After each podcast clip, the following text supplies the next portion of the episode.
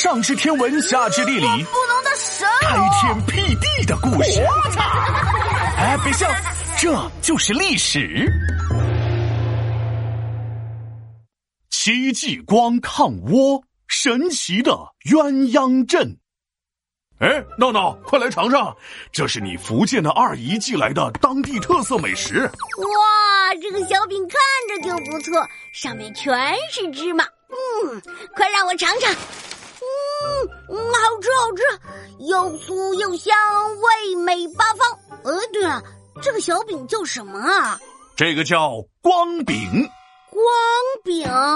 好，我知道了，一定是因为它好吃到大家把它吃光光，所以才叫光饼的，对不对呀？哇，虽然你的想象力很棒，呃，但是解释错了。这个饼为什么叫光饼呢？相传和明朝大将戚继光有关。话说当年戚继光在福建带兵打倭寇的时候，连续几天下大雨，生火做饭成问题，于是下令烤小饼，用绳串起身上挂，携带方便又好吃，从此光饼人人知。原来是这样啊！不过这个倭寇是啥呀？戚继光为什么要打他们啊？快快快快快快给我讲讲！我最喜欢听这种打仗故事了。嗯，话说明朝一直有两个心腹大患，俗称南倭北虏。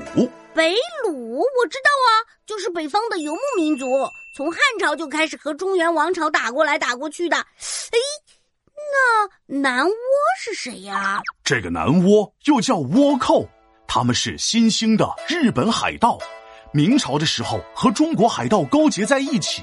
他们在东南沿海烧杀抢掠，百姓生活暗如黑夜。虽然派兵多次围剿，但都没能完全消灭。到了明嘉靖年间的时候，倭寇在东南沿海的势力越来越庞大，百姓们苦不堪言。朝廷只好派出了大将戚继光抗倭。哇，我们故事的男主角闪亮登场喽！戚继光去到前线后，发现当地士兵纪律松，战斗能力皆为空，只好重新招募人，自己训练好武功。戚继光是个精通兵法的人，所以他知道光有勇敢善战的士兵是不够的，必须还要有技巧。于是他根据南方多沼泽的特点，研究了一种全新的阵法——鸳鸯阵。鸳鸯。我知道了，他们是像训练警犬一样训练鸳鸯，然后让鸳鸯飞过去咬敌人，对不对？那为什么不训练鹅？鹅咬人更疼。哎，也对哦。对什么对？鸳鸯阵是因为士兵排成的队形和鸳鸯结伴的队形差不多，所以才叫做这个名字。鸳鸯阵每队都有十一个人。除了最前面的一个队长，后面十个人都是两两结队站成一排。哦，原来是这样啊！一对儿一对儿的，怪不得叫鸳鸯阵呢。哎呀，这个鸳鸯阵可厉害！第一排是一个队长站前方指挥队伍来担当，第二排是两个盾牌守后方保护大家不受伤，第三排是两根竹子削尖尖，轻轻掩护一大片。第四排是四人手中拿长枪，刺杀敌人不惊慌；最后一排则是压阵两个短兵手，支援守卫到永久。天哪，这个阵法也太厉害了吧！有进攻，有防守，敌人吓得直发抖。嘿嘿，倭寇根本不是戚继光的对手，在鸳鸯阵的进攻下，倭寇节节败退，每战必输，所以大家把戚继光领导的军队叫戚家军。不过皮大龙，这个鸳鸯阵在沼泽地里好用，在水上怎么对付倭寇啊？戚继光当时带兵围剿一个叫恒宇的地方。恒宇四面都是又险又窄的水路，不好行船，也不能靠脚走。